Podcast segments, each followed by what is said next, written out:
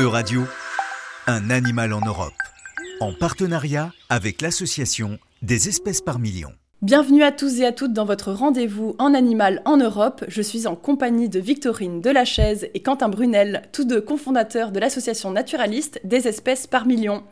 Que ce soit insectes, oiseaux ou encore végétaux, cette association fait découvrir aux Lyonnais la faune et la flore qui les entourent euh, à travers des expertises naturalistes. Euh, cette association implique et sensibilise les habitants à la biodiversité urbaine. Donc cette association a été créée en 2015 et vous intervenez toute l'année dans le diagnostic écologique de l'espace urbain. Dites-nous en plus. Oui, voilà, on essaye de faire que la ville euh, soit compatible pour à la fois répondre à tous ses usages et à toutes nos activités, mais à la fois aussi pour euh, répondre aux besoins euh, existentiels des, espèces sauvages. Voilà, par exemple, le fait de ne moins, tondre sa, sa, pelouse, le fait de végétaliser, pourquoi pas le bâti, ou encore justement de valoriser et de préserver ce qui existe déjà. Par exemple, les arbres creux en bordure de route qui accueille en fait une diversité incroyable d'espèces au niveau des insectes, des oiseaux et puis beaucoup d'autres euh, animaux. Donc vous avez un rôle aussi de, protection des espèces européennes, ce qui est impératif. On rappelle que l'Agence européenne pour l'environnement euh, alerte sur, sur, le fait que les écosystèmes européens sont gravement menacés. Et pour donner donc un exemple plus concret de ce que nous pouvons faire à notre échelle, cette émission sera consacrée à la noctule commune, donc qui est une chauve-souris. Il faut savoir que sur les 34 espèces de chauves-souris présentes en France, 8 sont aujourd'hui menacées et 8 autres sont quasi menacées.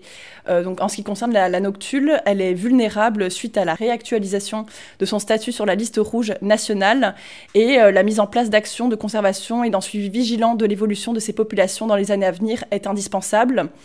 Même si elle est encore bien répandue en France, la noctule commune est l'une des chauves-souris dont la situation est la plus préoccupante, on va dire, sur le long terme.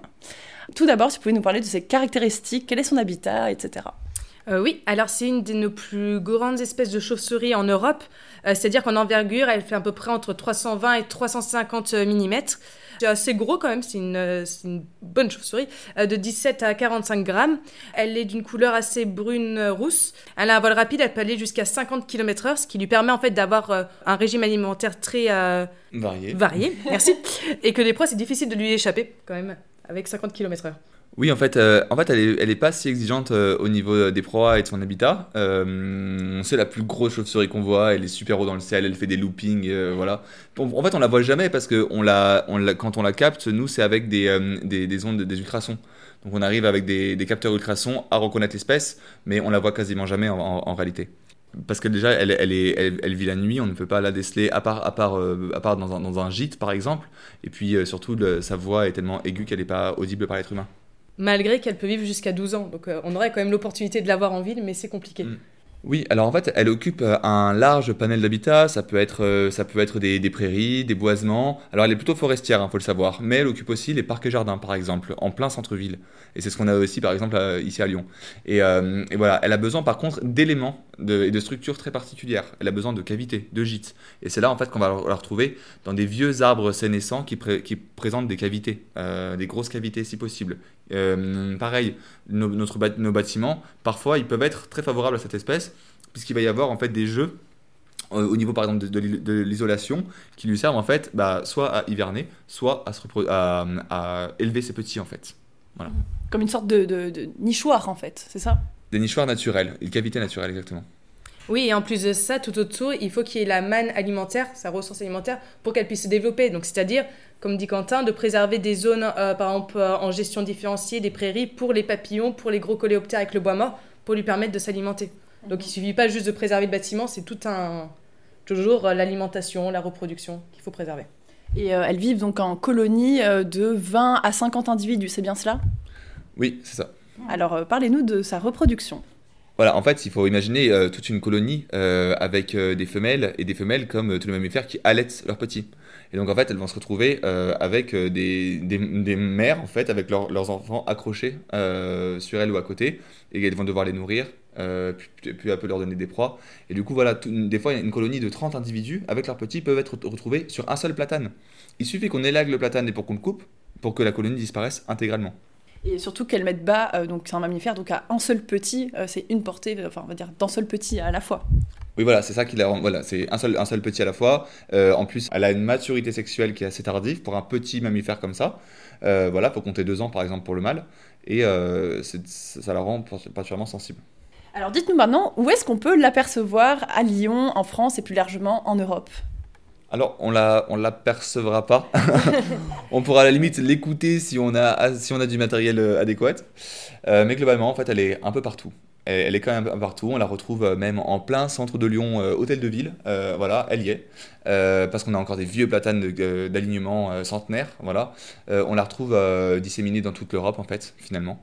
Mais avec des zones où elle va être en profond recul, notamment sur les zones qui sont très propices à l'agriculture intensive, par exemple. Oui, sachant que c'est vraiment une espèce ou même si on la voit pas, il faut pas sous-estimer son enjeu écologique, étant donné que c'est entre guillemets le gros prédateur nocturne euh, qui peut y avoir, euh, notamment sur les moustiques, les papillons et de nombreux insectes. Et euh, c'est pas parce qu'on le voit pas qu'il faut pas la préserver, parce qu'elle a vraiment, et c'est de plus en plus il y a des études, donc le statut est difficile à définir parce que c'est assez quand même nouveau que on s'intéresse à ces espèces.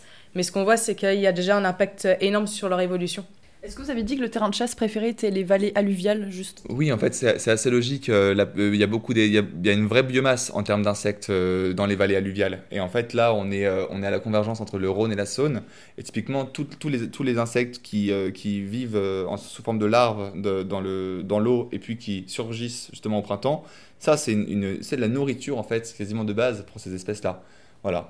Et à savoir qu'elle est aussi prédatrice de la chenille processionnaire du pin qui, euh, entre guillemets, embête euh, la plupart des gens euh, voilà, en milieu urbain notamment. Et donc, oui, vous l'avez dit, en Auvergne-Rhône-Alpes, cette espèce donc, est présente dans les huit départements et son observation se fait dans trois quarts des contacts, elles sont réalisées en dessous de 500 mètres d'altitude. Donc, pas besoin d'aller voilà, en montagne pour pouvoir forcément la croiser, on va dire. Alors, aujourd'hui, pourquoi la noctule est-elle vulnérable? Quelles sont les causes de son déclin? Et ben, c'est toujours la perte d'habitat, hein. je pense que c'est ce qu'on répète le plus, euh, notamment sur la gestion sylvicole, donc la gestion euh, des forêts et des arbres euh, en France, où on remplace par, pour de la production par les mêmes essences qui ne sont pas forcément locales et qui ne lui laissent pas l'opportunité de nicher dedans. donc ça sera changé pour essayer de retrouver des systèmes sylvicoles naturels pour ces espèces. il y a également les éoliennes aussi, où il y a une énorme mortalité des chauves-souris dessus. Oui, d'ailleurs, en Allemagne, une étude a évalué à 250 000 le nombre de chauves-souris tuées euh, par éolienne euh, chaque année. c'est énorme. Et puis il y a également du coup toute sa ressource alimentaire qui, par euh, nos actions, par exemple il y a moins d'insectes en milieu urbain par exemple, du coup ça impacte son régime alimentaire et elle se, elle se développe moins. Voilà. Et puis évidemment, euh, en fait, ça de rien, mais tous ces arbres d'alignement, ils sont indispensables pour la conservation euh, de ces euh, espèces. Il suffit d'aller voir là, à 100 mètres de là où nous sommes, en plein cœur de Lyon, il y a des arbres d'alignement qui accueillent des grosses colonies de cette noctule commune. Et en fait, cela, bah, si on ne le sait pas, si on n'a pas cette connaissance-là, eh ben, nos actions, elles vont forcément être délétères. Mais une fois qu'on le sait, on peut valoriser ça. il y a plein de techniques pour, euh, pour justement en parler avec les habitants, leur faire découvrir ces chauves-souris inconnues. Et je pense que la, les, menaces qui pèsent sur ces chauves-souris, c'est avant tout, en fait, quelque part, un manque de connaissances euh, au niveau du grand public et de ces sujets-là. Mhm. Et euh, voilà, la mise en œuvre de l'isolation du pan climat peut être également une des nouvelles causes de son déclin. Oui, en fait, le, entre guillemets, le mot climat, il, obscurcit beaucoup de choses, et notamment la biodiversité. Le climat, tout le monde a cette, voilà, ce mot à la bouche, c'est très, très important, mais la biodiversité fait partie intégrante des enjeux. Et le problème, c'est qu'évidemment, quand il y a une colonie qui vit depuis une centaine d'années dans, dans, une maison ou dans une... Euh, voilà, euh, le fait de refaire les isolations, ça va emmurer vivant, euh, vivante, du coup, toutes les chauves-souris, par exemple. Et ça, en fait, il faut juste y penser. Pourtant, des actions sont très simples pour intégrer la biodiversité dans le bâti. Et donc, euh, qu'est-ce qu'il faudrait faire? Donc, Quand il y a un bâtiment qui est assez euh, vétuste et qu'on compte, euh, voilà, on compte refaire l'isolation, il faut faire quoi pour évacuer ces, ces, populations en sécurité? Bah, Il faudrait attendre du coup qu'elles partent ou qu'elles migrent. Comme ça, elles sont plus dans leur, dans leur gîte pour pouvoir isoler. Sinon, après, il y a aussi des nichoirs pour chauves-souris pour remplacer et du coup leur permettre de revenir avec l'isolation. Et vraiment, le principal, c'est la gestion des arbres en ville. Et du coup, mettre, ne pas couper un arbre parce qu'il est vieux et vraiment les garder, les laisser sur pied. Du coup, voilà, c'est surtout éviter des périodes d'activité de, la chauve-souris. Elle, part en Afrique au mois de novembre, donc c'est l'occasion de, de, refaire en fait ses, les travaux. Les travaux, c'est le faire ces travaux à ce moment-là. Et euh, sinon, plus simplement, c'est juste déjà de compenser, euh, voilà, intégrer directement. Ça évite des déperditions de chaleur. Et en fait, euh, c'est quelques petits détails sur un grand projet immobilier sur le plan, voilà sur le plan de l'argent. Et donc, que pouvons-nous faire euh, Comment pouvons-nous agir à notre échelle pour remédier à, son déclin? Oui, euh, juste l'identification des arbres gîtes, voilà, ça peut passer par une croix euh, pour dire attention, cet arbre représente des chauves-souris, ou alors des petits symboles avec des chauves-souris un peu à la Batman pour dire attention, ici il y a de la vie, ce n'est pas juste un arbre avec un trou dedans. donc, ces choses-là. Et puis, on ne peut pas parler de chauves-souris sans parler de lumière. En fait, l'impact de la lumière artificielle nocturne donc, euh, que, que, nous produisons sur l'activité, le cycle de vie des chauves-souris est monstrueux. Et c'est une des causes euh, les plus euh, fortes d'impact de, ces chauves-souris-là. Mais pour le, pour le, coup, cette chauve-souris-là est un peu moins concernée parce qu'elle profite justement de ces éclairages pour se nourrir des papillons qui sont attirés par la lumière. Et euh, en ce qui concerne la régulation des parcs éoliens, il faudrait que les constructeurs euh, fassent attention donc au chemin de migration, de, vol des chauves-souris. Qu'est-ce qu'il faudrait faire pour euh, voilà, contrer cet ennemi numéro un de la chauve-souris, on va dire? Alors déjà, évidemment, les couleurs de migration, mais le problème c'est que les couleurs de, migration, ils sont un peu utilisés sur justement les zones de vent. Ça améliore les déplacements, donc les chauves-souris les connaissent bien. Et la chose à faire, en fait, c'est en tout cas une vision de, l'aspect énergétique. C'est juste d'arrêter en fait avec ces champs de, grandes éoliennes. Il existe des, prototypes et des choses qui se font très bien, d'éoliennes beaucoup plus petites euh, à, échelle euh, très locale, qui euh, favorisent en fait la, production d'énergie sans nuire à la présence d'animaux. Voilà, en fait c'est un changement de paradigme global. Et en, fait, les couleurs de migration, quand on regarde, il y en a partout. Donc euh, c'est il y aura l'éolienne telle qu'on la design en ce moment, elle aura toujours un impact euh, délétère sur, euh, sur la faune. Eh bien, merci pour toutes ces informations sur la noctule commune. Nous vous donnons rendez-vous la semaine prochaine pour découvrir une nouvelle espèce.